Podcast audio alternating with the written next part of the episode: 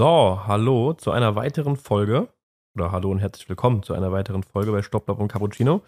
Ich sitze hier mit Nico, der gerade frisch aus ähm, Straßburg gekommen ist, um natürlich hier noch eine Folge aufzunehmen für euch, weil ähm, jetzt bei den Australian Open haben wir uns vorgenommen, da ein bisschen mehr drüber zu berichten, weil es viele spannende Sachen gibt. Deswegen ähm, schön, dass du hier bist, Nico, und dass du so schnell gekommen bist. Ja, hallo. Ja, ich bin jetzt natürlich nicht extra wegen dem Podcast hierher gedüst. Nee, war Wochenende in Straßburg. Schöne Stadt, kann man nur empfehlen. Und äh, ja, hast recht. Es ist viel zu erzählen, gerade im Tennis. Wie gesagt, haben wir schon letzte Woche gesagt, schönste Zeit Australian Open. Und äh, Quali ist rum. Erste Runde teilweise schon gestartet bei den Herren und Damen. Das heißt jetzt, du saßt ja wahrscheinlich heute auch viel im Auto, hast wahrscheinlich ja, nicht viel gucken hab, können heute. Ich habe gar nicht geguckt. Was habe ich, ich dann für dich übernommen? Nur die Ergebnisse auf dem äh, Live-Score verfolgt, genau. Aber bevor wir mit den Australian Open starten, ähm, würde ich sagen, gucken wir uns nochmal die Vorbereitungsturniere an. Da haben wir letzte Woche ja kurz drüber gesprochen, ähm, dass das Turnier in Auckland und Adelaide ähm, ansteht. Und äh, haben ja schon gesagt, dass es gerade für die Spieler, äh, die jetzt vielleicht sonst nicht ähm, zu den Top-Favoriten bei so 250ern, 500ern gehören, da mal die Chance haben, ne, ähm, weit zu kommen, Punkte zu sammeln. Richtig. Weil die Top-Leute dann meistens in der Woche vorm Grand Slam ja gar nicht mehr mitspielen, weil die sich dann schon ähm, vor Ort beim Turnier vorbereiten. Und äh, manchmal gibt es Ausnahmen, wenn ein Spieler keine gute Vorbereitung gespielt hat, dass er sagt, oh, okay, ich schiebe nochmal ein Turnier dazwischen, ne? dann holen die sich eine Wildcard vom Turnierveranstalter und können, spielen noch mit. Aber genauso ist es auch gekommen. Ähm, wenn wir uns die, die äh, beiden Finals angucken, da waren jetzt wirklich vier Spieler dabei, mit denen man jetzt vielleicht gar nicht so gerechnet hatte. Ich würde sagen, wir fangen mal an mit dem Turnier in Auckland. Dann im Finale gespielt Tabilo gegen Taro Daniel. Also für beide war es das erste ATP-Finale und äh, für den Tamilo dann dementsprechend auch sein erster ATP-Sieg, Turniersieg. Richtig. Ähm, ja, was sagst du dazu? Ja, es sind natürlich zwei Spieler, die ähm, weit außerhalb der Top 50 normalerweise spielen. Also ich glaube, der, ähm, finde ich immer sehr interessanten Spieler finde, ist der Taro Daniel. Ähm, ich finde den lustig irgendwie so von seiner Art auf ja, Platz. auf jeden Fall. Und der hat aber trotzdem immer wieder richtig gute Ergebnisse. Ähm, und auch ein Spieler, der dann teilweise auch mal wochenlang irgendwie gar nichts gewinnt. Aber der dran bleibt und ähm, jetzt ins Finale gepackt hat und da gegen den Chilen Tabilo verloren hat. Ähm, da habe ich nur irgendwie eine witzige oder dann kann man mal sehen, äh, wie viel so ein Finale und ein äh, Turniersieg dann den Spielern bedeutet, weil der Coach von Tabilo hatte, ähm, der teilt sich ähm, der Tabilo teilt sich den Coach nochmal mit jemand anderem. Mhm. Und der äh, andere Spieler hat Australian Open gespielt. Erste Runde Quali oder zweite Runde Quali, ich weiß es nicht. Auf jeden Fall war er der Coach mit in Australien. Und ähm, Auckland ist ja Neuseeland. Das heißt, er war dann nicht dabei und Tabilo hat dann irgendwie, ja, siehst du mal, die rechnen meistens auch nicht damit. Da plötzlich äh, Viertelfinale, Halbfinale und dann haben sie dann gemerkt, oh, das könnte weit gehen und dann haben sie ein Visum beantragt für den Coach, damit er in Neuseeland einreisen darf. Das hat er dann tatsächlich fürs Finale kurz vorher bekommen. Wahnsinn. Und ist dann in einem Nacht- und Nebelaktion nach Neuseeland geflogen und hat das Finale dann noch gesehen. Also man sieht dann auch da, dass es halt wirklich für die Spieler da doch noch was richtig Besonderes ist. Ähm, weißt du, wer denn aber zwischenzeitlich in der Box gehockt hat, als der Coach nicht da war? Ähm, nee, äh, doch, ja, irgendjemand anderes, okay. aber ähm, den ist mir nicht bekannt. Also irgendein äh, Teamkollege war dann doch noch auch dabei. Aber da sieht man auch wieder, ne, dass Spieler so außerhalb der Top 50 sich es eben nicht leisten können, ein Coach, ein der Fulltime-Coach Fulltime dabei ist. Richtig. Das ist dann schon die was ganz Besonderes. Das, ja. Der teilt sich das, meine ich, mit einem anderen chilenischen Spieler, dass die sich einfach einen Coach teilen, weil es sonst einfach äh, zu teuer ist für die Spieler. Mhm. Und die Spieler haben nicht immer den gleichen Turnierplan, das heißt, der Coach kann sich nicht in zwei teilen, der muss sich dann entscheiden, wo Genau, und da war wahrscheinlich dann jetzt die Australian Open Quali für den einen Spieler halt schon relativ wichtig weil Tabilo, so wie ich es jetzt auch gesehen habe, schon qualifiziert war für die. Also interessantes Finale. Ähm, gehen wir rüber nach Adelaide. Ähm, da haben ja auch die Damen gespielt, also Damen und Herren combined sozusagen. In, ja. in Adelaide? Ja, genau. Ähm, ich muss ehrlich gestehen, ich habe ähm, nur die äh, Männer gesehen. Liegt aber auch einfach daran, weil bei dem ähm, bei der App oder Streamingdienst, den wir haben, wird einfach nur Männertennis übertragen. Ja. Da haben wir gar nicht die Möglichkeit, auch Damen-Tennis zu sehen. Aber wer hat denn bei den Frauen gewonnen? Du hast ähm, ja die ähm, Ergebnisse. Ne? Genau, bei den Frauen hat gewonnen Ostapenko, sagt bestimmt dem einen oder anderen was, hat einmal äh, aus dem Nichts die French, French Open gewonnen. gewonnen. Und wie hat alle weggeballert damals, weiß ich noch. Ähm, das ist aber auch schon ein paar Jahre her. Aber bei den Frauen ist dieses Phänomen ähm, jetzt kurz vor den Australian Open oder vor dem Grand Slam, ähm, diese kleineren Turniere nicht mehr zu spielen, äh, nicht so extrem, weil jetzt sieht man da ähm, Ostapenko und Kasatkina, die im Finale waren, beides Top 15 Spieler. Ich, glaub, ich würde es jetzt darauf schieben, dass einfach, muss man mal einfach sagen, bei den Frauen immer Best of Three gespielt wird. Das heißt, so dieser körperliche Aspekt, dass man vielleicht nach hinten raus ähm, sich jede, jedes Korn sparen muss, nicht so extrem gegeben ist, wie es beim Herrentennis der Fall ist. Mhm. Ja. Würde ich jetzt mal vermuten. Ich will jetzt nicht sagen, dass Damen-Tennis nicht anstrengend ist, aber einfach nur macht halt schon einen Unterschied, ob du äh, ein Best-of-Five-Turnier vor dir hast oder ein Best-of-Three-Turnier. Genau. Auf jeden Fall, ja. Gehen aber wir mal aufs Männerfinale. Richtig. Wir haben gespielt äh, der Tscheche Lehečka gegen den Briten Draper. Äh, ich habe das Finale gesehen. Äh, das war ganz früh morgens. Dann irgendwann so 5, 6 Uhr eingeschaltet. Und ähm, muss sagen, es war ein richtig geiles Finale.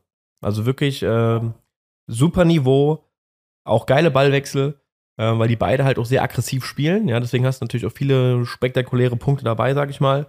Und es war auch sehr eng. Also es war mal äh, zwischenzeitlich, mh, mm, ersten Satz hat Draper gewonnen, im zweiten Satz war es bei vier beide. Aufschlag Lehetschka 0,30.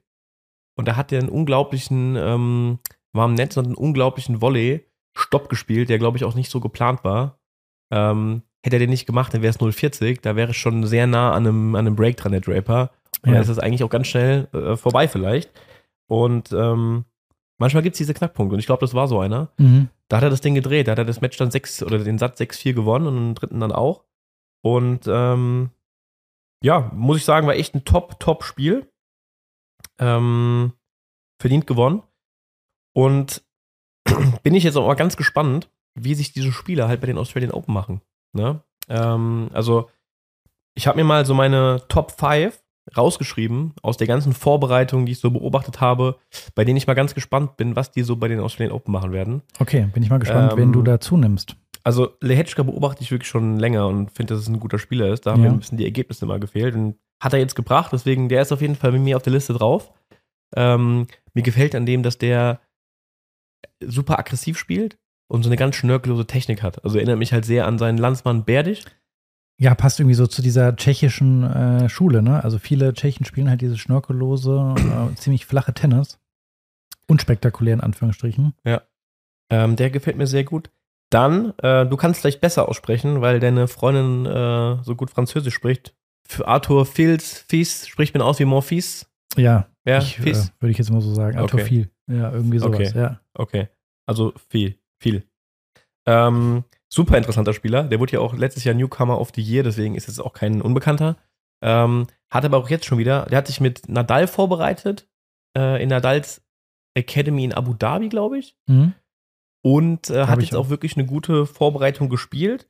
Ähm, war nämlich im Halbfinale bei dem Turnier. In, ich meine, der hat Adelaide gespielt. Bin mir ja gerade nicht ganz sicher. Ähm, bin mal ganz gespannt, was er macht bei den äh, Australian Open. Also ihn finde ich auch super. Dann. Da muss ich dir widersprechen, ja. wenn ich da eindanke. Ja, ich bin vom viel, aber Arthur Fields nicht so überzeugt, muss ich ehrlich sagen. Es ist äh, für mich ein. Ich bin, also ich bin da mal gespannt, ob du da richtig liegst. Ich vermute nicht, weil es für mich einfach ein Spieler ist, der mit extrem viel körperlichem Aufwand spielt. Um, ähm, gut von der Grundlinie links, rechts, harte Schläge, unglaublicher Athlet. Aber bei ihm fehlt mir einfach so der, ähm, der Spielwitz, deswegen ist es nicht so mein Spielertyp. Ich bin da mal gespannt, ob du da richtig liegst. Der erinnert mich so ein bisschen an ähm, Morphis von seiner Körperlichkeit. Der ist Echt nicht, Entschuldigung, ich meine Zonga. Zonga. Zonga. Ja, er ist ein brutaler Athlet. Also, ich, das war, glaube ich, auch der äh, Arthur der hat bei den Next Gen, die haben da ja solche Konditionstests gemacht, so just for fun, so ein bisschen. Und da hat er überall alles, war der immer erster Platz und der ist so ja, unfassbar okay, schnell und ja, hab ich, das habe ich immer gesehen, ja. Dann Nächster Spieler, Demi Nauer, der Australier, der jetzt auch schon lange dabei ist und ich erinnere mich dran, als er so den Sprung in die Top 100 geschafft hat, da hat äh, Leighton Hewitt ihn betreut und die haben ihn da richtig reingepusht. Also der hat auch jedes Match war so ein richtiger Fight und immer so viel Emotionen auf den Platz gelassen und so. Und hat das aber sich dann etabliert, so relativ weit vorne in den Top 100.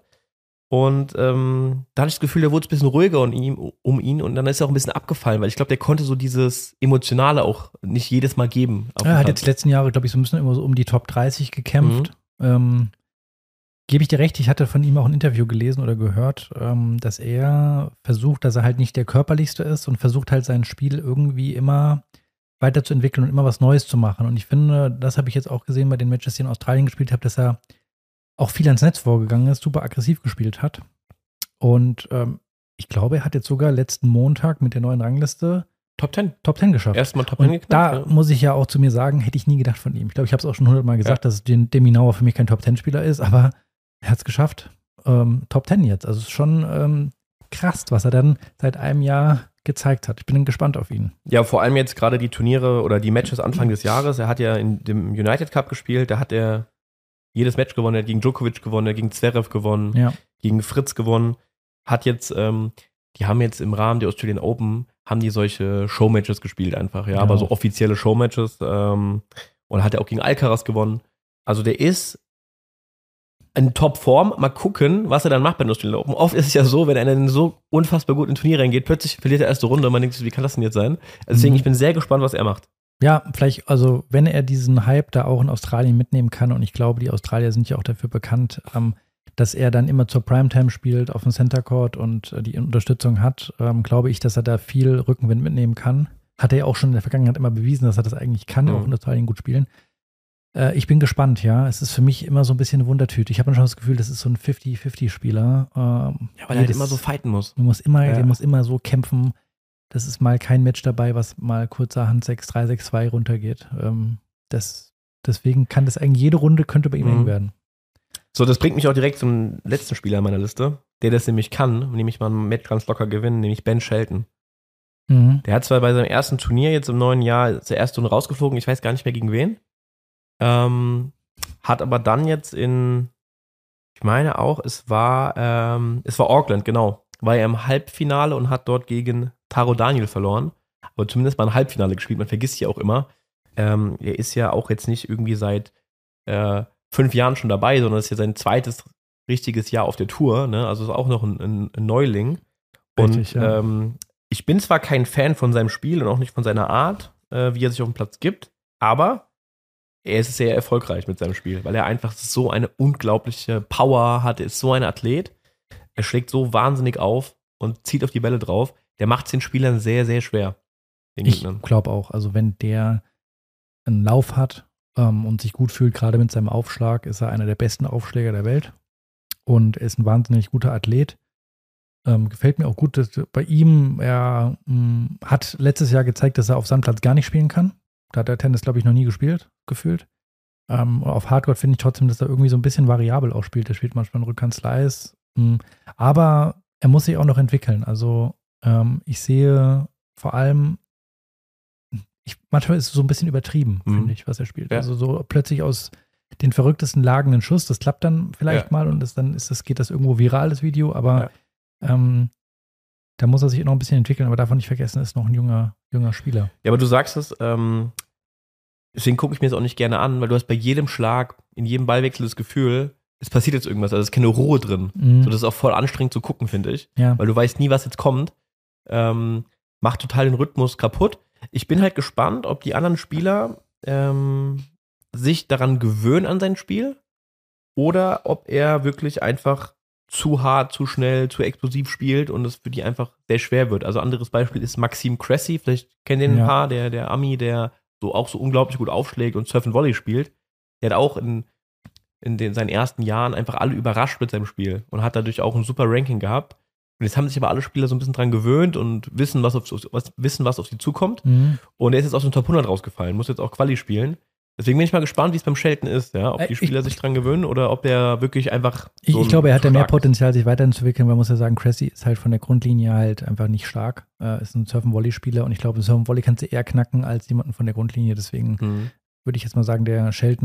ist einer für die Zukunft. Äh, Wo es dann hingeht, das weiß man nicht. Ja, also da haben wir schon viele Beispiele gehabt von Spielern, wo man die in jungen Jahren so hochgelobt hat, die es dann nicht ähm, im Endeffekt so die, diese Top, Top, Top-Karriere hingelegt haben, wie man das erwartet. Zumal man ja auch sagen muss, man weiß noch gar nicht, wie er auf Sand spielt, ne? Letztes Jahr hat er auf Sand, glaube ich, kein Match Ja, gewonnen. Ja. Genau. Und das ist halt leider, was heißt leider, du musst halt, wenn du in den Top 5 sein willst oder Top 10, Ja. musst du halt auf Sand spielen, weil der größte Teil der Saison wird halt auf Sand gespielt. Genau, ja. also ab, ab äh, April geht's halt los und ähm, da musst du, sind super viele Masters und Turniere und da kannst du nicht aber mal sagen, äh, ich spiele nicht auf Sand. Gibt ganz wenige Spieler, die das geschafft haben. Ein Spieler habe ich noch vergessen. Der ist nämlich heute, ähm, auf meine Liste erst gekommen, weil ich ihn heute das erste Mal bewusst habe spielen sehen. Ja. Nämlich ähm, Dino Pritzmic, der heute Ja. ein unfassbares Match gegen Djokovic gespielt hat. Kroate, gell? Genau. Ja. Da gehen wir aber später drauf ein. Ähm, ich wollte ihn auf jeden Fall nur schon mal erwähnt haben, ähm, dass der auf jeden Fall auch drauf ist. Ähm, ja. So, das sind die Spieler, die werde ich auf jeden Fall ganz genau ähm, beobachten. Für mich jetzt einfach. Mhm. Hast du denn noch jemanden, der für dich jetzt dazugekommen ist, so aus der Vorbereitung oder den du wirklich dir, den du so im Kopf hast, den du gerade jetzt so in der ersten, im ersten Viertel des Jahres so auf dem Schirm hast? Von den jungen Neuen. Ja. Ähm, Also ich meine, klar, wir brauchen nicht über Sinner und Djokovic und so weiter sprechen, das ist klar, aber ich meine jetzt von denen, die, von denen man jetzt nicht so, mit denen man nicht so rechnen würde einfach. Das ist wirklich eine gute Frage und da fällt mir jetzt spontan wirklich keiner ein. Da müsste ich jetzt ein bisschen überlegen, wer mich da überzeugt hat. Ähm, keiner. Also wirklich keiner. Ich bin eher so überrascht oder Frage, habe so ein bisschen Fragezeichen. Ähm, können die Spieler wie Sinner oder Alcaraz da wirklich nochmal weiter anknüpfen? Ja, die haben in den jungen Jahren schon, haben sie diese, ähm, dieses Selbstverständnis zu sagen, ich gehe ohne Vorbereitung in einen Grand Slam rein Mhm. bin ich wirklich mal gespannt. Dann sind da Spieler, die vor fünf, sechs, vor vier, fünf Jahren, ähm, ja, das waren diese Spieler, wo ich gesagt habe, gerade eben, dass die total gehypt würden. Also äh, Shapovalov, Ogier Aliassim, ja, mit Verletzungsproblemen zu kämpfen und allem drum dran. Aber die sind für mich in die zweite Reihe gerutscht, plötzlich. Ja. Ähm, können die nochmal irgendwie äh, n, ja, Nadelstiche setzen, auch mal zeigen, okay, ich komme da wieder zurück. Ja, also Mhm. mit Ogier Aliassim, der ist ja seit einem Jahr abgemeldet gefühlt. Ja, Shapovalov war jetzt auch lange verletzt, keine Frage, aber auch nicht die, da, ähm, das Spiel hingelegt, was man so gedacht hat. Ja, da bin ich mal gespannt. Und ähm, von, den, von den ganz jungen Spielern jetzt, die du gerade genannt hast, ähm, ah, ich, beim Herrentennis ist es einfach unfassbar schwer, ähm, so jetzt mal eine Überraschung zu schaffen. Das, das, das stelle ich mir gerade für mich nicht vorstellbar. Aber man lässt sich auch immer wieder überraschen.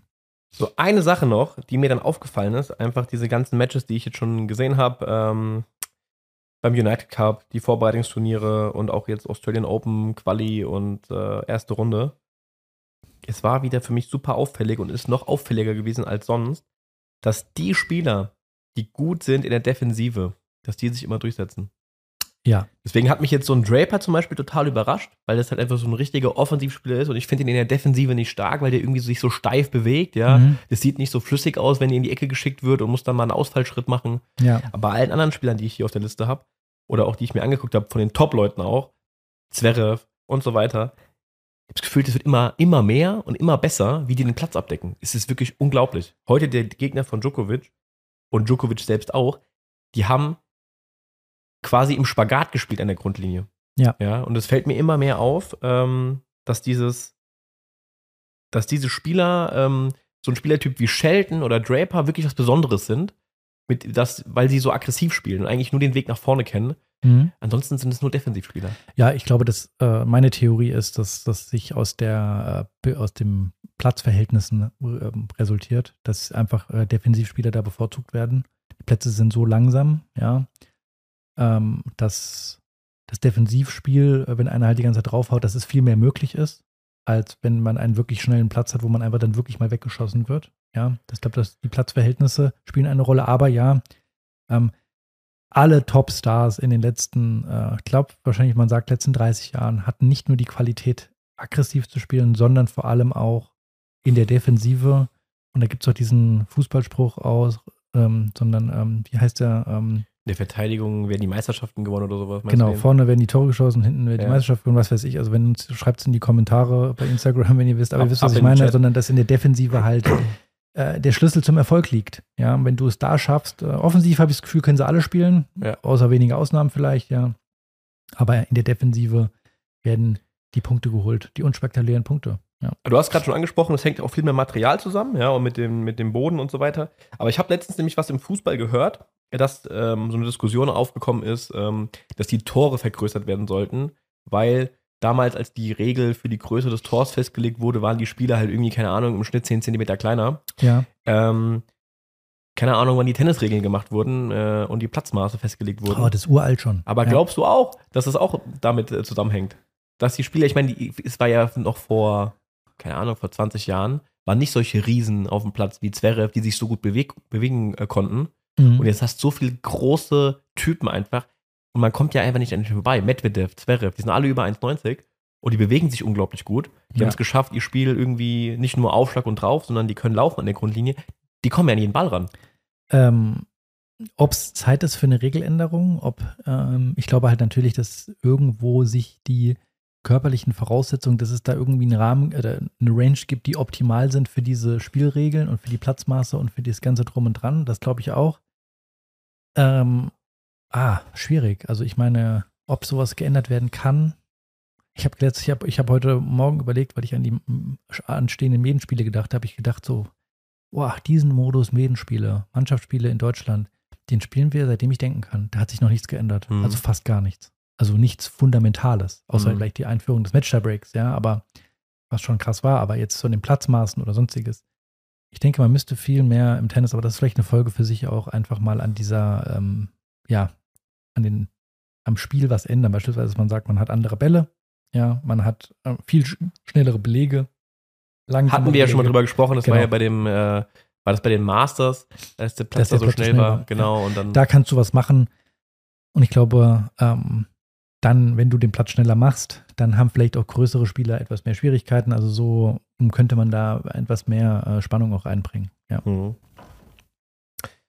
Okay, so, dann lief ja jetzt die ganze Zeit auch schon die Australian Open Quali, beziehungsweise sie ist fertig gespielt. Wir haben ja, glaube ich, einen kleinen Einblick gegeben, äh, welche Spieler, vor allem deutsche Spieler, dran teilnehmen werden Genau. und hatten auch natürlich äh, hier äh, Benny Hassan auch im Blick. Ich würde sagen, mit ihm fangen wir mal an, der in der ersten Runde ja gegen ähm, seinen Trainingspartner und Jugendfreund, würde ich jetzt mal behaupten, Jan Schoinski gespielt hat. Hat das auch recht deutlich gewonnen, das Match. Das hat mich überrascht. mhm. Ähm, vielleicht war es für die beiden gar nicht so äh, überraschend, weil die so oft wahrscheinlich schon gegeneinander gespielt haben und wissen, wie so ein Match abläuft. Aber ähm, ich glaube, es war 4 1 oder so. Ganz unter Ja. einer Stunde, glaube ich, 53 Minuten, 4 und 1, relativ unspektakulär. Ich habe nicht viel, also ich habe eigentlich gar nichts gesehen. Ich habe auch nichts gesehen, Es leider. war leider nachts, Ja, ja. Äh, aber hatte ganz klar gewonnen.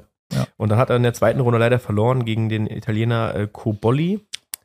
Guter Spieler, ist auch Ja. der 102 der Welt, glaube ich. Also ich meine, das war, glaube ich, der, waren zwei Gesetzen der Quali. Ja. Also bitteres Los, dass du halt dann direkt in so entkommst. Und man muss ja einfach sagen, die ähm, Italiener haben super, super viele junge, gute Spieler. Ja, das ist wahrscheinlich die Nation, äh, die man am meisten im Blick haben muss, was das angeht in den nächsten Jahren. Die haben in den letzten 10, 20 Jahren anscheinend wirklich eine richtig gute Arbeit gemacht, weil die haben einen riesen Pool an wirklich starken Leuten. Ja. ja. Und ähm, ja, leider ausgeschieden. Ähm, ansonsten, was ist mir noch aufgefallen in der Quali? Ähm, ach, noch ganz kurz zu Hassan, der ist direkt weitergeflogen übrigens. Ne? So, also Australian Open haben gerade angefangen, der ist schon längst in Bangkok und spielt dann Challenger die Woche. Ja, Der geht direkt weiter. abhaken und weiter Ja, geht's. das fand ich die auch wieder krass zu Mentalität muss man haben. Ähm, immer wenn ich sowas sehe, dann versuche ich mich da mal kurz reinzuversetzen und denke mir so, Alter, das ist so krass, ja. Ja, ja. Äh, wir gucken jetzt Australian Open drei Wochen und der ist schon längst weg, hat schon längst abgeschlossen damit und spielt das nächste Turnier. Ähm, so, dann zum nächsten Spieler. Rudolf Mollecker, der in der zweiten Runde ausgeschieden ist, in der Quali. Ist aber auf jeden Fall mal ein gutes Zeichen, dass er zurück ist. Ja. Ähm, ich habe es ja, glaube ich, schon mal erzählt. Der hat damals ähm, mit Nikola Kuhn, der damals noch als deutscher Spieler äh, äh, gerankt war, ähm, die, ich weiß nicht, ob es U14 oder U16 Weltmeisterschaft war, und haben im Finale gegen Kanada verloren. ja. Bei Kanada haben gespielt Shapovalov und Oja Aliassim. Und da war man so, okay, krass, Kuhn und Mollika werden auch durch die Decke gehen. Und beide haben es einfach nicht geschafft, ja. Beide Mhm. haben, sind nicht in die Top 100 gekommen. Mollika hatte zwischenzeitlich mal aufgehört, aber ist jetzt auf einem guten Weg wieder. Ja, gut, wenn du also Australian Open Quali spielst, äh, zweite Runde hast du gemeint, ähm, ja, ist das schon nicht so schlecht, ja. Also ich meine, von, von seinem, da gibt es ja, kann jeder mal bei YouTube reingucken, äh, von äh, die Doku über ihn, ich glaube, die heißt von äh, Oranienburg nach Wimbledon Mhm. oder sowas. Also es ist schon, was der da auch schon in Jugendjahren in sein Tennis reingelegt hat und ähm, sieht man ja, das ist wunderschöne Technik. Also wunderschön, ihm zuzugucken, wie er spielt. Äh, großer Typ auch, ja. Ähm, hat vielleicht alles, aber ähm, ja, zum, zum Top-Spieler reicht es halt nicht nur Talent zu haben und sonstiges, da gehören natürlich auch noch andere Sachen dazu. Und ich weiß nicht, woran es bei ihm gehakt hat, wo, wo ähm, der wo er ins Stolpern gekommen ist, aber ja, auf jeden Fall, glaube ich, hat er das Potenzial, ähm, noch weiterzukommen. Bin ich, bin ich davon überzeugt. Jetzt muss er auf jeden Fall den harten Weg gehen, weil Wildcard und so gibt es nicht mehr. Jetzt ist er zu alt dafür. Ja, genau. Aber werden wir auf jeden Fall auch beobachten. Ja. Und ansonsten ist mir noch ein Spieler aufgefallen, was ich cool fand, ja, und zwar David Goffard, der sich ähm, durch die Quali gespielt hat. Also muss man ja auch mal so einen Spieler mal hoch anrechnen, ja, der nicht dann ankloppt und äh, nach Verletzung oder Mhm. ich weiß nicht genau, was bei ihm los war, zumindest halt kein Ranking mehr. Komischerweise hat er mit Dimitrov, die damals, ich glaube 2017 war das, Ja. irgendwie die Wait, äh, ATP World Tour Finals im Finale gespielt haben, ging's, und die waren beide Top-10-Spieler, ging es für beide erstmal die nächsten Jahre bergab, Ja. stetig bergab. Ja. Und jetzt ist es so weit, dass Goffard ähm, plötzlich Australian Open Quali spielen muss. Ne? Aber rechne ich ihm hoch an, weil viele würden ja sagen, nee, ich spiele nur, wenn ich die Wildcard kriege, ja, Ja. und tun sich das Ganze sozusagen nicht mehr an. Der hat sich durchgespielt und äh, ich weiß gar nicht, gegen wen er jetzt in der ersten Runde kommt, aber ähm, Wir gehen ja gleich nochmal das Tableau ein bisschen Genau. durch, kann man nochmal gucken. Ja. hast du sonst noch Spieler, die dir aufgefallen sind oder Matches, die dir in der ähm, jetzt im Männer Draw im Kopf geblieben sind oder was du Nein, im, im Männer, Männer Draw habe ich äh, gar nichts mehr. Ich habe jetzt dann auch nur bei den Frauen habe ich noch ein, zwei Ergebnisse Mhm. verfolgt. Ähm, ganz, ganz bitter. In der zweiten Runde hat äh, Jule mit Niemeyer verloren. Ähm, das war wirklich ganz bitter, glaube ich. Äh, hatte den ersten Satz 6-4 verloren.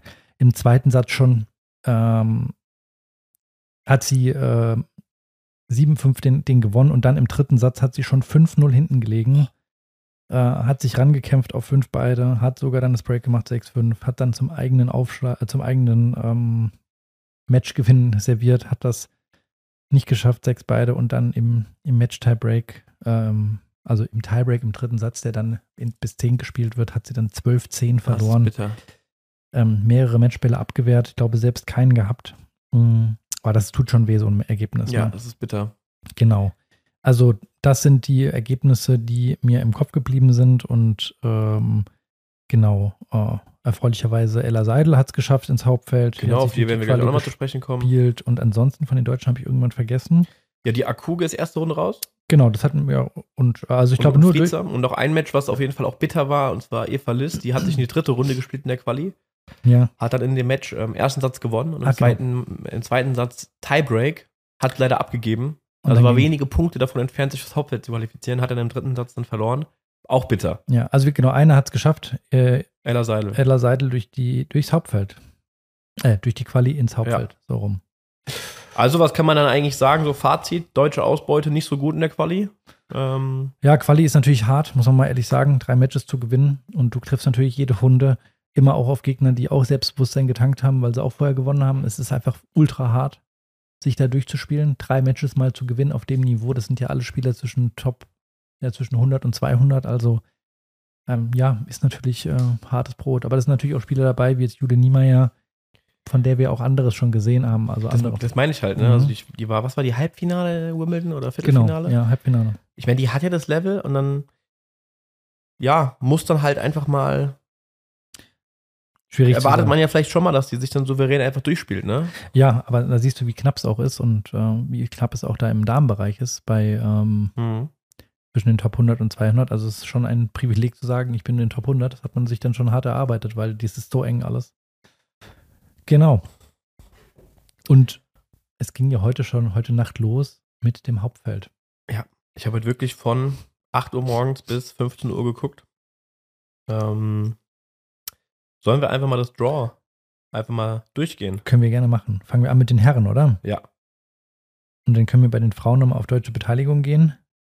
Ähm, welches Match? Du hast heute viel geguckt. Du musst mir, du musst mir ein bisschen berichten. Ich kann dir ein bisschen Ich habe nicht berichten. viel Also, geguckt. Hier sehen wir natürlich direkt hier Position 1 Djokovic gegen Pritzmitsch. Ja. Ja, und das war auf jeden Fall ein Match, da muss ich mit dir drüber sprechen, Nico. Okay, erzählt mir. Du hast mir ja schon WhatsApp geschrieben, dass du äh, gehypt warst. Genau. Also, ich habe mir das angeguckt. Ich hatte diesen Pritzmitsch überhaupt nicht auf dem Schirm, habe nur so das ein bisschen verfolgt gehabt vorher, ähm, dass er halt ein junger Kerl ist.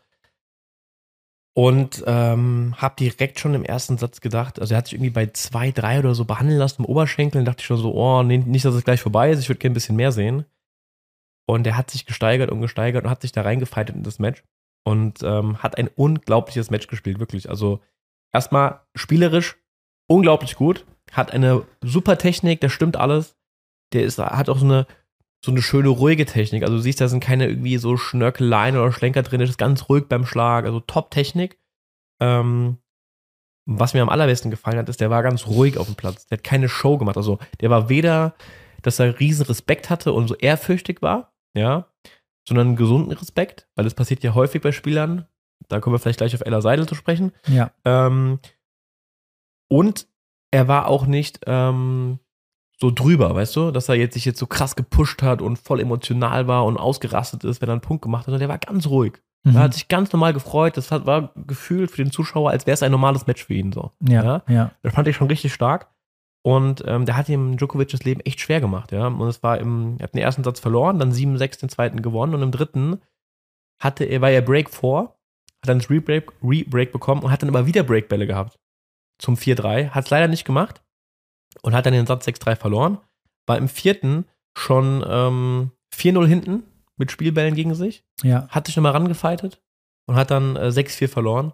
Und auch Djokovic hat hinterher wirklich äh, ihn sehr, sehr gelobt in seinem Interview und habe ich ihm auch abgekauft. ja. Der gab anscheinend noch eine Story dahinter, dass er ihn schon mal irgendwie als jungen Spieler irgendwie gesehen hat äh, und gesagt hat, er ist ein richtig guter und hat immer so ein bisschen den Kontakt zu ihm gehalten. Mhm.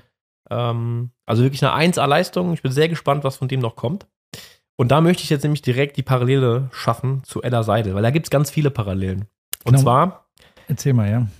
ähm, Pritz Mitsch und Ella Seidel sind beides 2005er Jahrgang, also 18 Jahre alt. Das ist beide das erste Grand Slam Turnier, was sie spielen. Haben sich beide durch die Quali gespielt. Ähm, beide spielen sie in der ersten Runde. Der Pritz Mitsch gegen den 1 gesetzten, die Ella Seidel hat gegen die 2 gesetzte gespielt, gegen Sabalenka, also gegen top gesetzte Spieler. Beide auf dem Center Court, beide Night Session. Also Direkt nacheinander, ne? Und die haben beide das gleiche Ranking. Beide stehen so um die 170 Ja. und genau direkt nach, hintereinander gespielt. Da dachte ich so, okay, das ist super geil zu sehen, weil zwei Sp junge Spieler, die beide so ein großes Match haben, wie verhalten die sich? Dann habe ich erst den Pritzmitsch gesehen, dachte so, boah, okay, der hat gut vorgelegt. Ähm, besser kannst du es gar nicht machen eigentlich. Und da habe ich mir schon gedacht, ich weiß nicht, ob ich es dir auch schon vorher geschrieben habe, irgendjemand habe ich es schon vorher geschrieben gehabt. Ich gesagt, ich lege meine Hand für ins Feuer, die wird untergehen, weil das ist ja mein Lieblingsthema. Das ist diese deutsche Herangehensweise, diese Mentalität.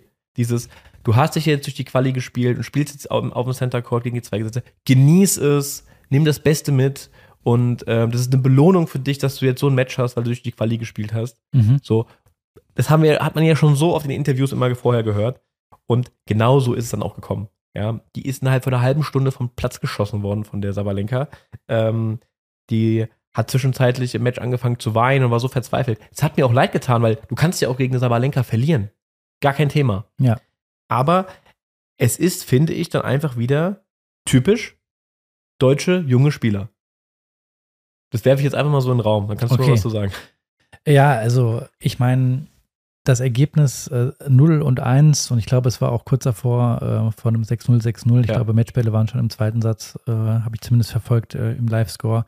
Ich habe das Match gesehen, deswegen kann ich nicht so viel dazu sagen, aber es ist natürlich, äh, wenn man sich mal vielleicht in die Situation reinversetzt, äh, wenn man selber an vielleicht Matches von sich selbst denkt, äh, wo man gegen einen vermeintlich viel, viel besseren gespielt hat, dass man schon vielleicht so gedacht hat, also ich hatte das auch gedacht, habe, oh, ich will auf keinen Fall hier untergehen, ne? So ein paar Spiele wäre ganz cool und dann, wenn es dann läuft, dann äh, spielt man sich ja auch so ein bisschen äh, ran und dann hat der Gegner auch ein bisschen mehr Respekt. Mhm.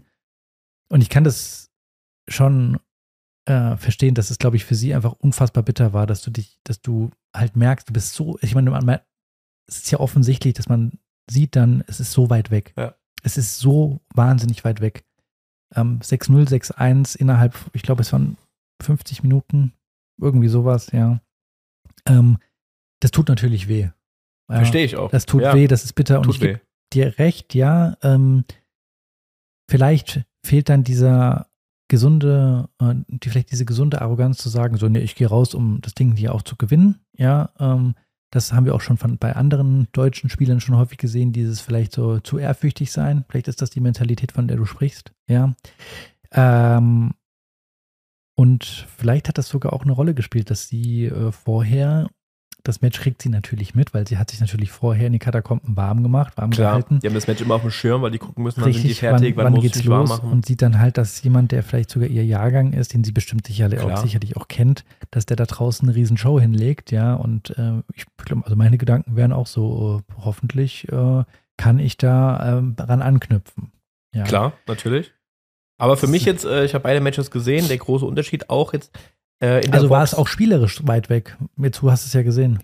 Also ich glaube, der große Unterschied beim äh, Männer- und Damen-Tennis ist dann, du hast vielleicht als Mann dann den Vorteil, dadurch, dass du halt einfach vielleicht mehr Wucht im Aufschlag hast, dass du dann hier und da dann einfach dir ein Spiel holen kannst, ne, durch freie Ja. Punkte. Und das heißt, du, dass du wirklich Loch, Loch vom Platz gehst, da musst du auch schon schlecht aufschlagen an dem Tag. Also Mhm. du hast durch den Aufschlag schon die Möglichkeit, einfach mal gut ins Spiel reinzukommen. Das stimmt. Das hast ja. bei den Frauen halt eher nicht so, weil die haben, so eine Sabalenka schon, aber der normale Damenspieler äh, oder normale Damenspielerin hat halt eben nicht ähm, so einen Aufschlag, dass die freie Punkte kriegt, die muss sich das über die Ballwechsel holen. Ja. So. Und wenn du halt dann einfach schwächer bist, dann kann es halt schnell passieren, dass du halt einfach keine Punkte holst. Ja. Ne? Und das ist auch der Fall gewesen so.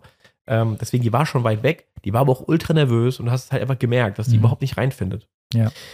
Und ich habe auch die Box beobachtet und ich fand, das war einfach auffällig, dass bei der in der Box vom Pritzmensch, das war die Box, so wie sie wahrscheinlich bei jedem Turnier ist. Der hatte Ja. schon seinen, seinen ich glaube, der hatte einen, einen Fitnesscoach dabei, einen Physio schon, äh, einen Tennistrainer, also sein, sein Coach und wahrscheinlich noch Manager. Der hatte schon echt ein großes Team, wahrscheinlich wie bei Alcaraz damals, die wissen schon, das wird ein Superstar und äh, haben da schon viel rein investiert. ja.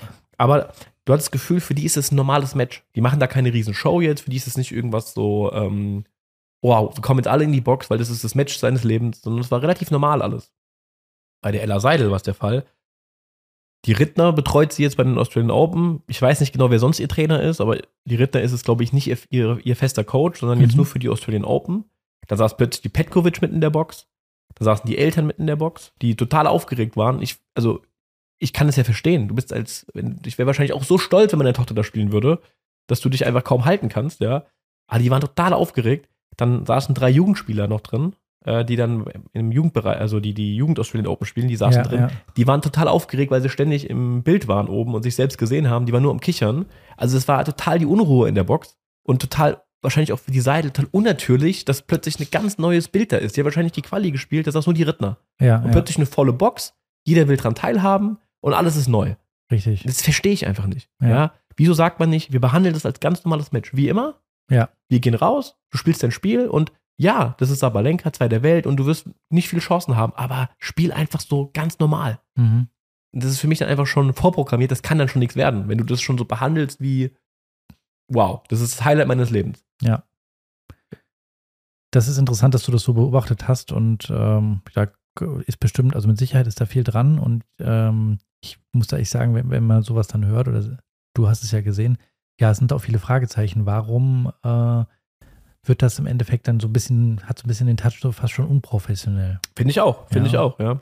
Und das hat mich auch wieder an eine Sache erinnert, weil das ist ja so ein bisschen so mein Lieblingsthema, ne, ähm, mich darüber aufzuregen, so über das äh, deutsche Tennis. Ja, Ähm, wenn ich das einfach mit anderen Nationen vergleiche, da habe ich mir so zwei, äh, sind mir zwei Sachen in den Kopf gekommen. Einmal, ähm, die, erinnerst du dich, als Moleka sich das allererste Mal bei den äh, French Open über die Quali ins Hauptfeld gespielt hatte? Und da war so ein bisschen auch in den Medien so, oh, junger deutscher Spieler, der hat sich das erstmal qualifiziert. Und zu dem Zeitpunkt war Boris Becker schon ähm, Eurosport-Kommentator oder Experte und gleichzeitig noch Head of Men's Tennis. ja, Das heißt, er war auch dafür verantwortlich, mehr hatte vielleicht den Davis Cup, wer Davis Cup spielt, konnte da mitentscheiden. Und da hat er ihn offiziell in der Live-Show eingeladen, ein Praktikum beim Davis Cup zu machen, beim Team. so ein Spielerpraktikum, genau. da dass er noch zugucken darf. Ja, ja, ja. Und er hat abgelehnt, der Moleka. Ja.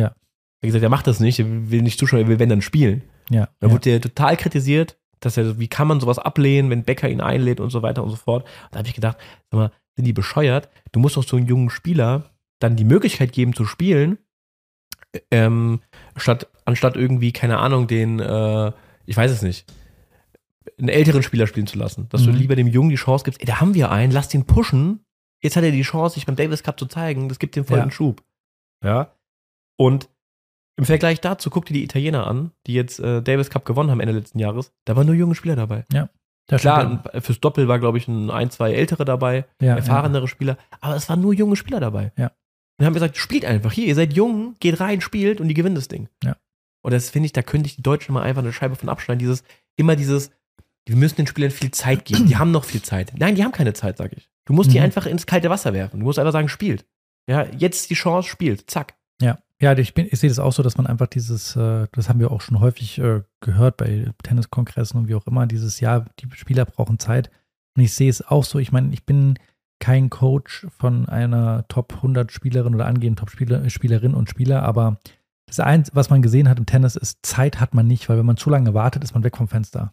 Die, aber die anderen warten auch nicht auf dich. Das ist so. Ja, also man entwickelt sich ja nicht gemeinsam weiter, sondern man muss halt einfach schauen, dass man schneller, besser wird als die anderen, weil die, die warten nicht. Es kommt ja immer ein Jahrgang nach. Es kommt ja immer Mhm. was nach. Und das ist, Zeit ist nicht vorhanden im Tennissport. Mhm. Es sei denn, du bist so gut, dass du mal sagen kannst, ich bin mal raus. Ich bin mir sicher, beispielsweise so ein Spieler wie der Kyrgios, wenn der wieder anfängt, Schläger in die Hand zu nehmen, ist der einfach gut. Ja. ja. Aber das sind ja wirklich nur absolute Ausnahmen. Ja, klar, ich meine, diese Nationen haben auch die Möglichkeit, den jungen Spielern halt Wildcards zu geben, weil sie die Turniere haben. Richtig, in. Deutschland haben wir das ja nicht. Ja. Trotzdem Ja. ähm, habe ich jetzt noch keinen jungen Spieler gesehen, der in Halle eine Wildcard fürs Hauptfeld bekommen hat. Okay, vielleicht gibt es auch keinen guten jungen Spieler, der da spielen kann, Mhm. aber habe ich halt nicht gesehen. Mhm. Ja, und in anderen Ländern siehst du dann halt, die kriegen halt eine Wildcard für Australian Open. Ne? Ja.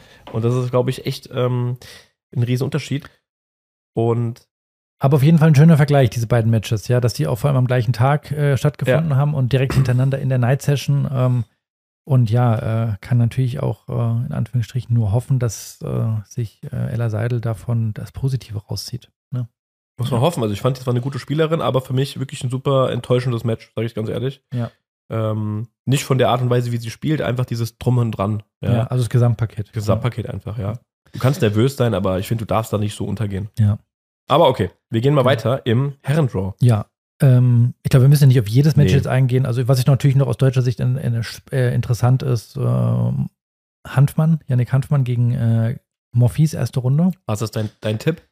Ähm, wenn Hanfmann solide spielt, kann er ihn schlagen. Morphis ist eine Wundertüte. Mhm, sehe ich auch so, aber ich glaube, dass Ähm, Hand von uns macht. Ich, ich traue ihm das zu, wenn der Hanfmann äh, sein Spiel spielt und wirklich solide und ähm, das, das durchzieht, dann kann er das packen.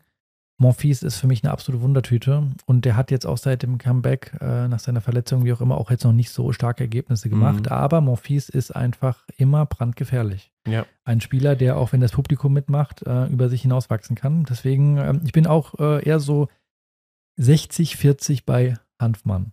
Mhm.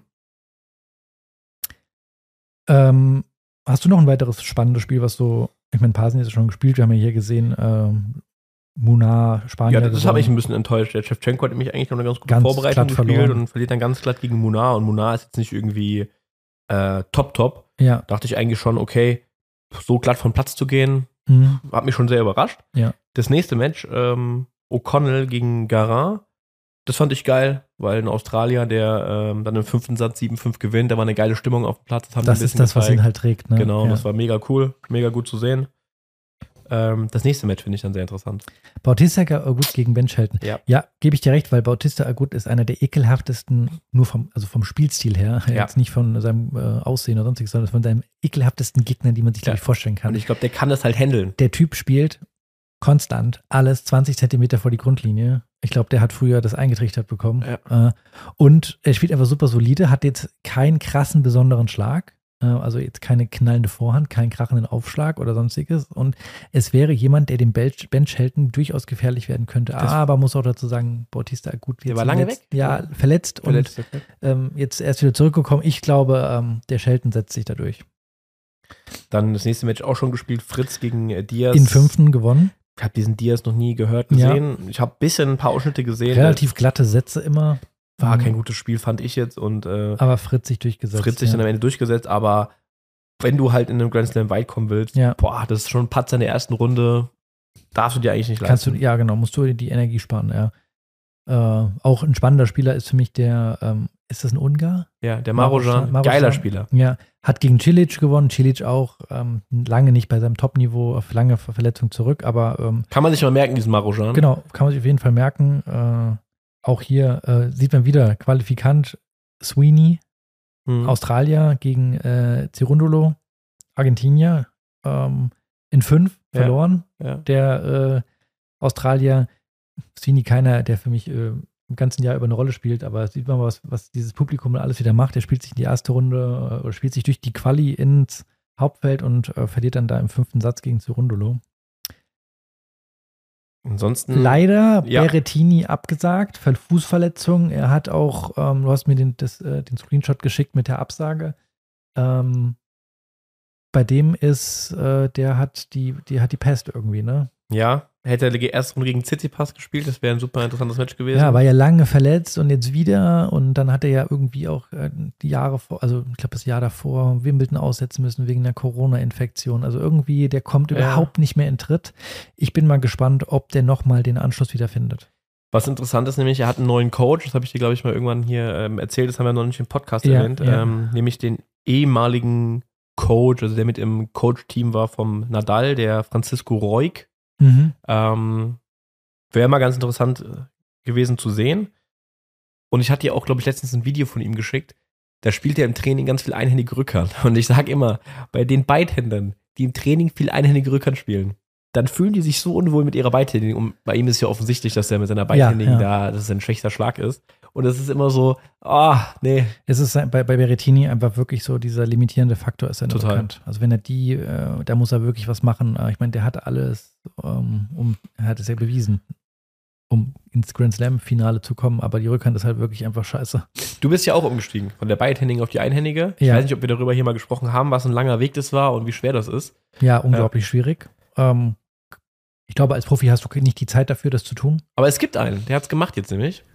Ähm, Äh, der der ja, Linkshänder. ja. Der ist auch ein sehr, sehr verrückter Spieler, lustig anzugucken, hat einen unglaublichen Touch, Ja, aber ist komplett verrückt im Kopf, äh, zumindest auf dem Platz. Und der hat sich irgendwie am rechten Handgelenk verletzt, meine ich, und Mhm. hat dann einfach von jetzt auf nachher umgestellt auf einhändige Rückhand. Der spielt einhändige Rückhand. Einfach, einfach wirklich ja einhändige ist ein Rückhand. Megatalent natürlich. Das ist, äh, sie ist einfach ein angeborener, äh, eingeborenes Talent, was er hat. Also mit dem Ballgefühl, was er ja auch immer zeigt. Mit, er spielt ja unglaubliche Stops. Also Ballgefühl, oh, 10 von 10. Ähm, Aber was sagst du dazu? Weil du hast ja auch den Weg gemacht. Ja, also ich glaube, er ist halt, äh, was die Schläge, die ich bei ihm gesehen habe mit der einigen Rückhand, die er dann macht, die sind halt so ein bisschen, das ist, kann jetzt nicht fünf in Folge reinspielen, Mhm. sondern es ist dann mal eine und die ist dann geil. Äh, Viel Slice aus- spielt er dann spielt auch, dann ne? sehr viel Slice. Ich glaube, was viele unterschätzen, das habe ich auch vielen damals dem, den Jugendlichen immer gesagt, die dann irgendwie kamen, oh, ich habe hier Wafrinka gesehen, ich will jetzt eine einige Rückhand lernen und so. Oder die Teamzeit, ne? Auch Oder Dominik Thiem, da kamen dann plötzlich alle, oh, ich muss einige Rückhand lernen, sage ich so, ihr vergesst eine Sache. Bei einer einhändigen Rückhand, das habe ich ja am eigenen Leib erfahren, ähm, ist, es ändert sich unglaublich viel. Es ändert sich to- total, wie du dich auf dem Platz bewegst. Ja, du kannst nicht äh, mit der einhändigen Rückhand so nah an der Linie stehen. Das, das kann Roger Federer, aber. das Beschreib das mal, was hat sich für dich geändert gehabt? es hat sich erst mal geändert. Du musst erst mal äh, anders retournieren. Ja, du Okay. kannst, äh, du hast natürlich mit der einen Hand hast du viel weniger Stabilität beim Return wie mit beiden Händen. Ja, du musst äh, bei der einhändigen Rückhand aus meiner Sicht viel besser zum Ball stehen. Du musst dich besser bewegen, weil du kannst mit beiden Händen immer noch mal ausgleichen, weil du einfach mehr Kraft hast. Ja, Mhm. du kannst die Bälle weiter oben spielen mit der beidhändigen Rückhand. Du kannst die in schwierigen Lagen einfach mal, kannst du auch mal schlecht zum Ball stehen. Ähm, das geht mit der einhändigen Rückhand überhaupt nicht. Ähm, du musst dich einfach anders bewegen, vielleicht sogar mehr besser bewegen. Mhm. Und das äh, ist bei mir auf jeden Fall, ist mir aufgefallen und dass du halt einfach deine Bewegungsabläufe sich ändern halt. Das heißt, du, du, du musst plötzlich vielleicht mal bei einem hohen Ball etwas weiter zurücklaufen, ja, und stehst dann nach deiner Rückhand nicht mehr da oder du stehst woanders, wie du es im Vergleich zu Wie beiden du es vielleicht gewohnt warst. warst du es gewohnt ja. und dann ändert sich das dann plötzlich dein Spiel. Also es Ja. ändert sich einfach unglaublich auch viel an der Strategie dann. Mhm. Wie- oder an der Taktik, an der Taktik, an dem Ballwechsel, an der Taktik, wie du dann spielen kannst. Mhm. Und das unterschätzen ganz viele Anfänger, einfach mal zu sagen, ja, ich gehe jetzt mal hin und spiele jetzt einige Rückhand. Es ist wahrscheinlich der technisch schwierigste Schlag im Tennis, diese Mhm. einhändige Rückhand zu beherrschen aus allen Lagen. Mhm. Mhm. Sieht es ja auch nach wie vor häufig, dass Spieler mit einer einhändigen Rückhand auf Topniveau, wie auch Team, wie auch Mosetti, wie auch Wawrinka. Ja, Wawrinka ist einer der, der wenigen, der spielt halt wirklich so eine perfekte Rückhand. In schwierigen Situationen, der Ball ist sehr hoch, ist sehr weit weg. Die, die weichen sehr oft auf den Slice auf. Und Was ein Beidhänder halt nicht machen was ein muss. Beidhändiger nicht machen muss. Und man sieht ja einfach, für mich ist eine ganz klare Korrelation zu sehen zwischen einhändige Rückhand, sehr guter Slice, beidhändige Rückhand, kein guter Slice. Ja. weil die Einhänder das einfach viel öfters machen müssen. Mhm. Ja. Ja, interessant. Also du würdest jetzt einem, wann würdest du aber einem raten, vielleicht sagen, ey, oder würdest du überhaupt einem jungen Spieler raten, einhändig zu spielen? Oder wo- wovon würdest du es abhängig machen? Weil wir hatten ja bei uns im Training jetzt auch fast keinen, der Ah, einhändig ist schwierig, spielt. ja. Heutzutage ist einfach diese beidhändige Rückhand so dominant. Ich glaube, es gibt einfach Fälle, wo man einfach sagt, bei mir wäre es was gewesen, ich hätte es in der Jugend viel mehr Ja. lernen müssen. Ja. Ja. Ich hatte mich immer mit meiner, meinem rechten Arm immer viel wohler gefühlt, mit dem alles zu machen im Vergleich zu mit meiner linken. Ich habe da einfach nie so das Gefühl gehabt für. Also du glaubst, dass man eher bei jungen Spielern dann das als Trainer erkennen müsste und vielleicht auch der Spieler selbst auch ein bisschen sagen muss, Genau. ey, ich fühle mich da irgendwie wohl mit mal ausprobieren und dann Richtig. testet man so ein bisschen und schaut genau, mal. so auf die Art und Weise könnte ich mir das vorstellen, aber jetzt einfach hinzugehen. Wir hatten auch ein Beispiel, du erinnerst dich, Leider ja. Eine Leider, gute ja. beidhändige Rückhand plötzlich. Guter Spieler gewesen. ja, plötzlich- einhändige Rückhand. Wir hatten zwei bei uns im Verein, die das gemacht Ja. haben, auf eigene Ich Faust. glaube, so die haben bisschen. auch zu viel das Teambuch gelesen und zu viel Ja. äh, sich angeguckt. Und das war einfach keine gute Idee, muss man ehrlich sagen. Also man muss aber auch mal sagen, irgendwo ähm, mit der Technik, mit der du halt, sag ich mal, die du bis jetzt da gelernt hast, mit der beidhändigen Rückhand, bist du viel besser dran gewesen im Vergleich zu dieser einhändigen. ja. Und das geht dann häufig nach hinten, nur weil es auch frustrierend ist, wenn du plötzlich Matches verlierst, deutlich, weil du einfach das nicht umsetzen kannst. Ja, jetzt ein, das war jetzt ein Ausreißer. ja, das war ein kurzer Ausreißer. Rückhand. Deswegen leider kein Match Tsitsipas gegen Berrettini. Genau. Ja, also wir haben jetzt hier auch schon ein paar Ergebnisse gesehen. Wie gesagt, Maroschan gewonnen, Svini äh, im äh, Cerundolo gewonnen, dann äh, Sinner, solide gestartet. Sinner gegen, Gegen den Guten. schwierigen Gegner, Ja. Botic van der Sandschulp, äh, im Dreisätzen relativ deutlich gewonnen, würde ich jetzt sagen. Ja, ähm, dann haben wir hier Sieger De Jong, Galar in fünf, ähm, in vier, Entschuldigung. Nee, in fünf, sorry, siehst du, in fünf sogar, ja. Äh, Argentinier Baez gewonnen, Tiafo, Gegen Choric. Choric, Habe ich ein bisschen gesehen. Ähm, hätte ich auch, also krasses erste Rundenmatch, ne? Also, Ja. ähm, genau. Dann Tscheche Maczak, Marat, Marat, ja, Ja. ich kann es nicht aussprechen, äh, ganz deutlich gewonnen. Dann deutsche Beteiligung, Altmaier gegen Kaschanov. Ja. Deine Meinung dazu, was glaubst du? Katschanov hat jetzt ähm, im letzten halben Jahr für mich nicht viele gute Ergebnisse gemacht. Er ist ein bisschen Mhm. untergetaucht, aber er ist immer ein guter Grand Slam-Spieler gewesen, muss man ihm lassen. Ja, Er ist immer in den Grand Slams immer relativ weit gekommen. sausolide einfach. Ja. Und dann alt mal eben drei Sätze abnimmt, sehe ich jetzt gerade nicht. Siehst du nicht, okay. Mm, Dann für mich, ähm, jetzt kommt Deminauer, den ich im Blick habe. Spielt gegen Raonic, erste Runde. Das ist für mich eigentlich eine easy erste Runde. Milos Raonic, der auch nochmal irgendwie auf Comeback-Tour ist, ähm, ja, glaube ich, aber auch in den weg. letzten Jahren häufig, muss man einfach sagen, aufgefallen durch außer Form. Ja. Ja, ein paar Kilo vielleicht auch zu viel gehabt, Ja. so gefühlt. Ja. Ähm, ja, ganz ähm, interessante Matches. Äh, also, ja, ist wie gesagt, paar, wir müssen jetzt auf je, nicht jedes äh, Match eingehen, was schon gespielt wurde. Was aber durchaus für mich eine Überraschung war, Rublev am Rande einer Niederlage. das habe ich eigentlich auch gesehen. Ja, gegen äh, Diesen Saboth Wild. genau, Brasilianer Thiago Sabos Wild, äh, wie gesagt, am Rande einer Niederlage im fünften Satz. Tiebreak dann 10-6 gewonnen. Ja. ähm, Du hast ein bisschen was gesehen? ja, also wirklich solide gespielt. 2-0 Sätze vorne, war, hat nichts anbrennen lassen und plötzlich Saboth Wild hat dann irgendwie ein Spiel gefunden. Ja. Und ähm, er ist ja bekannt dafür, dass er den Großen da manchmal das Leben schwer macht. Er hat ja auch bei, ähm, bei den French Open Medvedev rausgenommen. ja. Gut, Medvedev vielleicht auch nicht der große Sandplatzspezialist, aber trotzdem, der hat keine Angst vor den großen Namen, würde ich mal sagen. Mhm. Ähm, der war ja auch in, Ju in der Jugend ähm, die Eins, wenn ich mich recht erinnere. Richtig. Ähm, ich meine sogar, der ist der Jahrgang vom, boah, ich glaube vom Team. Und war so dieselbe Zeit so ungefähr, zumindest so in dem, in dem Bereich, glaube ich. Ja. Hat aber dann lange gebraucht, um so Anschluss zu finden in, den- in den Top 100. Mhm. Mm, ja, interessante erste Runde auf jeden Fall. Mal gucken, was Rublev macht, ja. Ob er jetzt Federn gelassen hat oder ob er jetzt vielleicht ähm, das so eine In Initialzündung ist für Ja. Für mich noch ein spannendes Match, ähm, wobei ich nicht dran glaube, dass es, dass es gewinnen kann, aber ist Rune gegen Nishioka. Der Japaner ist ein ekelhafter Gegner. Ja. Ähm, einfach so ein quirliger Typ und der könnte dem Rune auch schon das Leben schwer machen, wobei, glaube ich, in der Form, in der Rune momentan ist, ich habe bei dem gerade irgendwie ein gutes Gefühl, dass der da weit kommt. Da haben wir nämlich uns ja auch gefragt, wer jetzt bei ihm dabei ist. Er hat ein Bild gepostet. Also der Carlsen, der mit ihm jetzt in, äh, beim, beim Vorbereitungsturnier war, ist nicht mehr auf dem Bild gewesen. Dafür Mhm. ist jetzt äh, Severin Lüthi dabei. Ja, Und Becker ist ja in München und kommentiert. genau. Ja.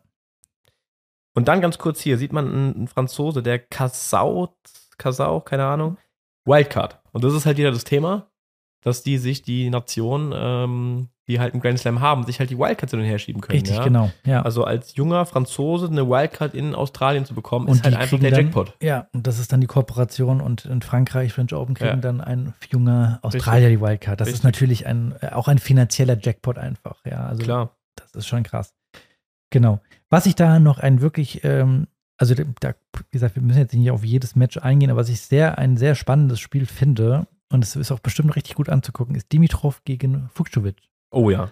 Ähm, Dimitrov einfach, ein, haben wir schon letzte Woche, Woche drüber gesprochen, absolut edler Spieler und Vukcevic hat irgendwie auch was. Äh, das ist so ein richtiger Fighter. ich finde den so geil. Einfach ja. eine absolute körperliche Maschine auch. Interessanter ja. Side-Fact zu ihm. Ähm, Federer hat ihn sich immer wieder gerne geholt als Trainingspartner und Richtig. hat ihn dann irgendwo, haben sie sich in der Schweiz getroffen auf irgendeiner kleinen Anlage, die äh, abgeschirmt war von der Öffentlichkeit und haben dann da vier, fünf Tage sich vorbereitet und hat immer gerne auf Fuchsowitsch zurückgegriffen. Und er hat mal gesagt, einfach, das ist ein geiler Trainingspartner, der Typ, der fightet, der wird nicht müde, der ja. ist super.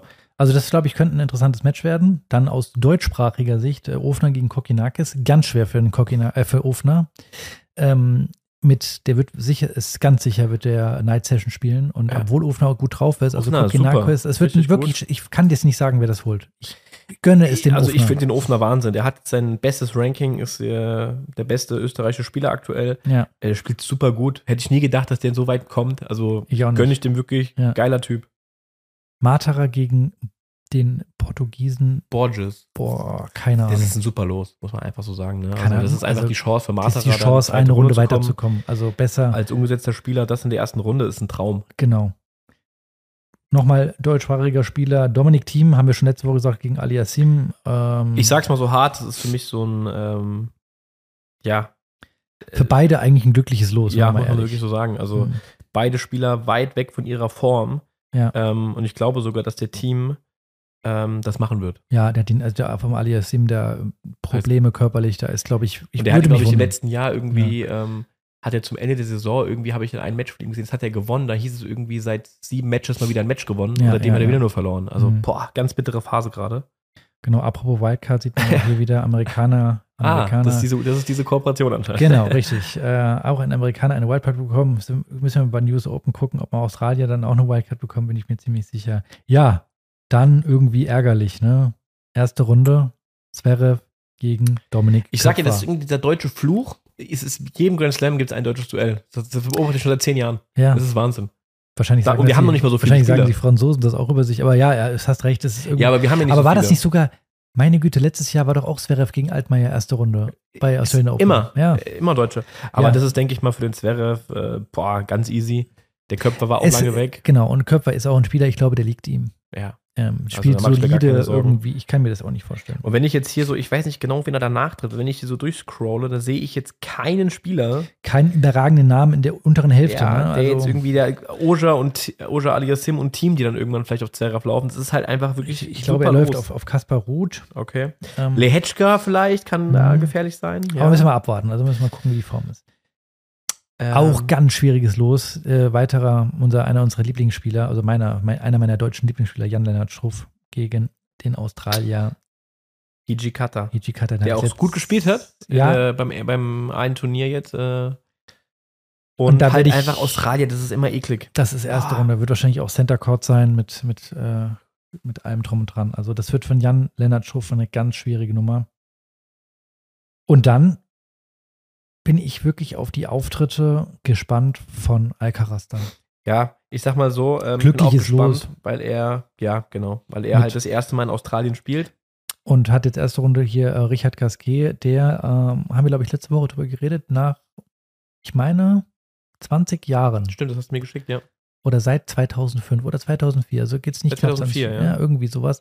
Erste Mal aus den Top 100 gefallen ist. Also eine unfassbare Konstanz, die der Franzose Richard Gasquet an den Tag gelegt hat. Ähm, ist jetzt aus den Top 100 gefallen, aber hatte sich jetzt schon im Vorfeld schon für die Australian Open Hauptfeld qualifiziert, spielt erste Runde gegen Alcaraz und ich denke, der lässt da nichts anbrennen. Und man Würde muss auch dazu sagen, äh, bei aller Ehre Gasquet, er war nie einer, der jetzt die großen Namen äh, geschlagen hat und ihn gefährlich ja, ist. Der ist ja immer so ein bisschen untergetaucht. Das war, glaube ich, auch so, oder die, zumindest sagt man das so, dass das ein großes Problem immer war, der mhm. ein unfassbares Talent ist, aber konnte nie auf den großen Plätzen gegen die großen Spieler gewinnen. Ja. Ich glaube, der hat die eine sehr schlechte Bilanz, was das angeht. Ja, und dann muss man sagen, ne, da würde Evans oder Sonego kommen, dann, also da kommen weit erstmal keine Spieler, die ihm gefährlich werden. Also ich glaube, der wird schon weit kommen. Ja. Ja. Der okay. wird weit kommen. Ganz kurz, bevor wir auf, ich, mich würde interessieren, wer ähm, dein Pick ist für die Australian Open bei den Herren. Ja. Ähm, ja. Ganz, ich sag's dir ganz ehrlich, ähm, Bevor wir dazu kommen, kannst du dir kurz mal überlegen, können wir ganz kurz mal bei den Frauenbeteiligung der Deutschen. Äh, hast du es offen? ich habe es offen. Kerber, ähm, ganz schwere erste Runde gegen Danielle Collins. Mhm. Collins ist ähm, gut. Kerber, ich glaube, noch lange nicht wieder bei ihrem Niveau. Also würde mich wundern, wenn sie, Sie hat packt. gegen die ähm, Australierin, wie heißt sie, die beim United Cup, Tomljanovic. Tomljanovic, teilweise ein bisschen ihr Spiel aufblitzen lassen. Ja. Ähm, dieses defensive Konterspiel, da hat sie echt teilweise Bälle gespielt, aber so, oh, stark, aber die ist schon noch sehr weit weg von ihrem Ja, aber Top-Niveau. muss man ja bei Kerber sagen, ist immer eine Fighterin gewesen. Ja, äh, absolut. Deswegen äh, traue ich ihr das auch zu. Aber ich würde eher sagen 70-30. Tatjana Maria ähm, gegen Osario.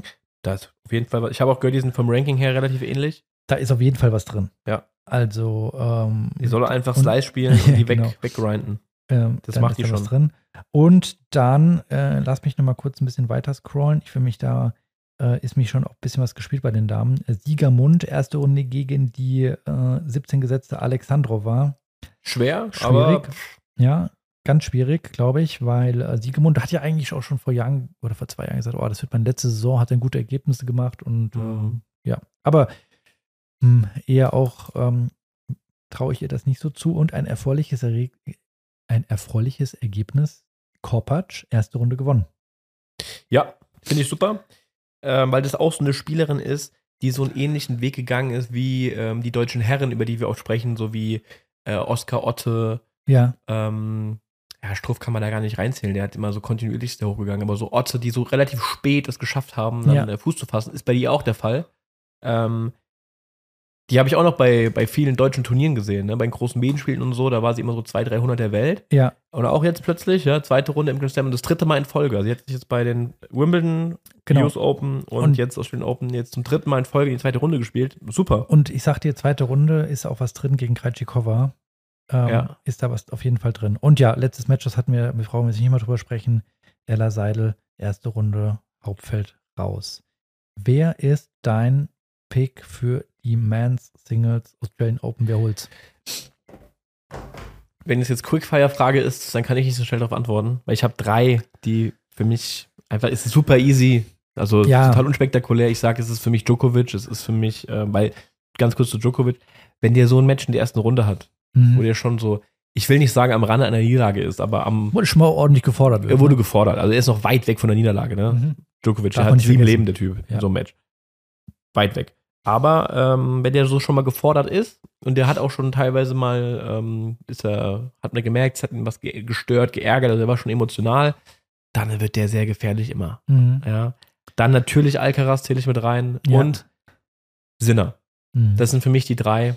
Ähm, ist jetzt wirklich nicht ein krasser Pick, ja, weil es halt sehr offensichtlich ist, aber es sind für mich die drei, die das Ding unter Ja. sich machen werden. müssen wir uns die letzten f- 25 Jahre Grand Slam oder sagen wir die letzten 20 Jahre Grand Slam angucken. Da gab es halt einfach nicht viele Überraschungen.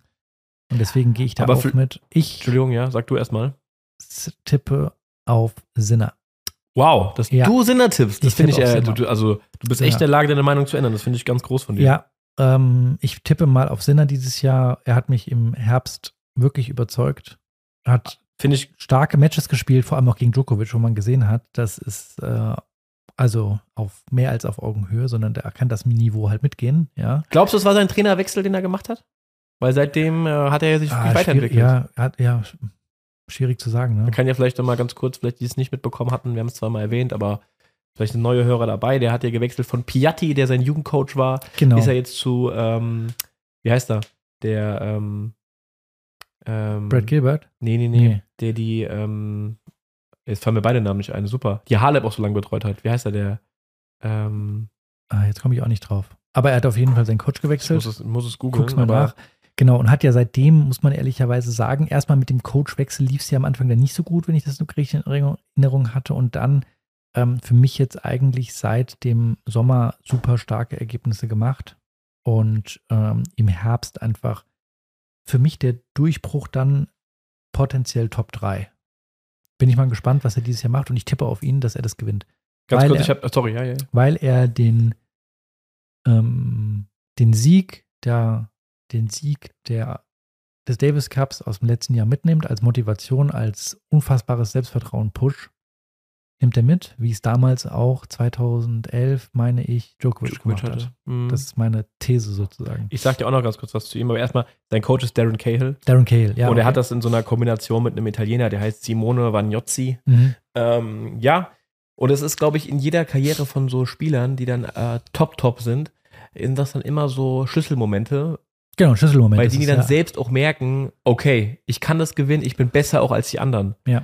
Das hat auch Djokovic dann mal 2011 dann gesagt, dass er gemerkt hat, er ist auf den Platz gegangen und hat dann gemerkt, ich bin einfach besser. Ja. Ich, äh, er hat, glaube ich, gegen Roddick gespielt hat gemeint, ich kann alles besser als der. Ich, ich spüre jetzt selbst, ich bin einfach der. Beste. Ja.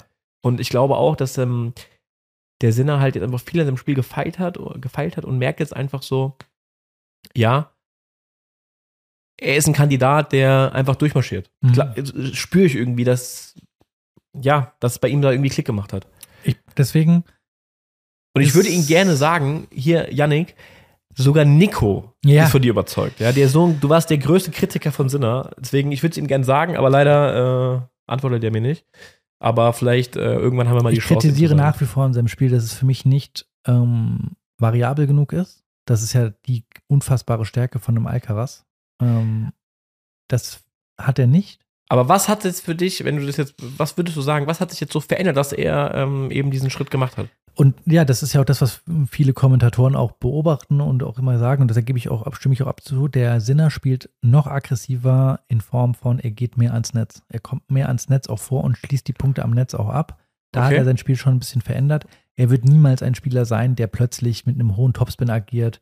Ein Spieler sein, der plötzlich äh, viele Stops spielt oder Slice spielt. Das macht er nicht. Das wird er auch nicht. Da kann ich mir nicht vorstellen, dass er sein Spiel dahingehend nochmal verändern wird. Aber ähm, dieses selbstverständliche nach vorne rücken, Punkte kurz dann Punkte halten. kurz halten und allem drum dran. Und ja, dieses, dieser Glaube, den du hast, der ja wirklich dann tatsächlich irgendwie alles äh, in Bewegung setzen kann mit diesem Sieg beim Davis Cup. Ich glaube, das war für ihn so der Schlüsselmoment oder auch einer der Schlüsselmomente zu sagen, ähm, ich kann nicht nur Top 10, ich kann auch Top 3 und Grand Slams gewinnen. Deswegen, ich. Zwei interessante Punkte. Ich hätte noch einen dritten, was mir auch bei ihm aufgefallen ist. Ich finde, wir haben uns ja im Sommer so über ihn aufgeregt, ja, weil er, ich weiß noch ein Match, da waren wir in Kroatien in einem Trainingslager, da haben die das erste Sandplatzturnier gespielt und er hat gegen Zverev gespielt. Ich meine, es war sogar Monte Carlo, ich weiß gar nicht.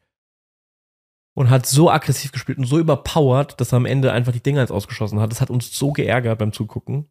Äh, da lagen wir zusammen äh, im Bett in der Mittagspause, das weiß ich noch, und haben Pizza gegessen. Ähm, und ich finde, er spielt viel dosierter jetzt. Mhm. Das heißt, er ist auch mal in der Lage, zwar aggressiv zu spielen, aber nicht auf den Punkt zu gehen, sondern einfach den Gegner auch mal in dieser Situation zu lassen Mhm. und dann mal vielleicht auch mal zwei, dreimal noch mal mehr reinzuspielen und nicht direkt den Abschluss zu suchen. Ja. Ist mir noch aufgefallen. Finde Okay. ich, ist er noch mal dosierter geworden. Ich werde es weiterhin beobachten, weil Australian Open hat jetzt den erste, ersten Schritt gemacht und das ist für mich auch wieder so ein erstes Zeichen.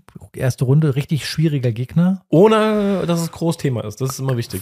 Er geht vom Platz, spart Energie Genau, und ähm, übermorgen geht's weiter. genau. So all die Einstellung kommt Genau. mir, kommt mir gerade so rüber, wenn ich so gerade lese, passt alles zusammen. Aber mal abwarten, es ist noch ein langes Turnier. Hast du aber auch jetzt Spieler aus der zweiten Reihe, äh, wo du sagen würdest, die machen jetzt noch mal irgendwie eine Überraschung, weil einen haben wir zum Beispiel gar nicht erwähnt, Medvedev. Ne? Das ist eigentlich ein Skandal, dass wir den nicht erwähnt haben. Ja, Ähm, aber ja, da hast du schon recht. Also das ist so für mich ein Spieler, wo man halt was sagen muss, also alles andere als das Halbfinale wäre schon eine Enttäuschung. Mhm. Muss Ja, mal man muss es erwähnt sagen. haben, auf jeden ja, Fall. muss man auf jeden Fall Medvedev sagen. Medvedev ist einfach ähm, mental einer der stärksten Spieler auf der Tour, der es schon gezeigt hat, ähm, die Top-Spieler, äh, und damit meine ich Djokovic äh, und Nadal, äh, nicht nur zu schlagen, sondern auch, also am Rande einer Niederlage zu bringen, sondern auch zu schlagen, der Grand Slams gewonnen hat. Und ähm, natürlich alles andere als ein Halbfinale bei Medvedev wäre eine Enttäuschung. Aber du hast gerade schon angedeutet, wir Aber- sind schon ziemlich lange am Sprechen. Genau. Ähm, sag mir doch nur mal deinen ähm, Pick so aus der zweiten Reihe vielleicht. Du sagen würdest, ah, da könnte ich mir vorstellen, dass er vielleicht da überraschendes Halbfinale macht oder überraschendes Finale. Hast du da einen? Hm, das ist eine gute Frage und da fällt mir jetzt gerade spontan eigentlich keiner ein, ähm, wer das schaffen könnte. Nee. Dann lass uns wenigstens einen Satz über Zverev noch verlieren. Ja. Aber glaubst du, wo geht bei ihm die Reise hin? Nach so einer guten Vorbereitung jetzt. Nach so guten Trifft Matches er nicht im Viertelfinale auf Alcaraz. auf Alcaraz Mhm. und ich glaube, dass es dann da Ende ist. Okay, glaube ich auch. Ähm, wenn, wenn Alcaraz so weit kommt, wenn er gegen trifft, äh, auf ihn trifft. Äh, wenn er weiter als Viertelfinale kommt, dann wäre es für mich eine richtig positive Überraschung, weil er, wenn, Mhm. wenn er dann Alcaraz schlägt. Ähm, wenn das nicht in die zweite Woche schafft, wäre es eine Enttäuschung. Okay. So würde ich Okay. mal sagen. Mhm. Genau. Und ich würde mich aber freuen, wenn es noch ein zweiter Deutscher in die zweite Runde schafft. Ja, also im Struff würde ich es gönnen. Ich würde es auch dem Altmaier, wie gesagt, also den, den Deutschen würde ich einfach mal gönnen, dass da mal mehr Leute auch in diese zweite Woche kommen. Ja, ich habe jetzt das Tableau nicht vor Augen, aber das sind halt beides umgesetzte Spieler. schwierig. Das heißt, du triffst halt logischerweise nur Ja. auf den Gesetzten irgendwann und das ist natürlich halt immer halt dann schon eine Sensation, wenn du so einen rausnimmst. genau. Wir sehen uns nächste Woche oder hören wir uns wieder, sprechen wir wieder über die erste Woche, Auf jeden Fall. Ich würde Ja. sagen, das nehmen wir uns vor, dass wir da wirklich mal Genau. dranbleiben jetzt bei dem Turnier. dass wir dranbleiben, weil es einfach wirklich äh, ja, schönste Zeit im Jahr ist. Ja. Australian Open. Und mal Genau. gucken, ob wir wieder so richtig liegen oder wie sonst eigentlich immer komplett falsch Man weiß bei es unseren nicht. Tipps. Ja. Aber mal sehen. Können es ja trotzdem feiern danach. Genau. Okay, dann vielen Dank und Macht's wir hören gut. uns nächste Woche wieder.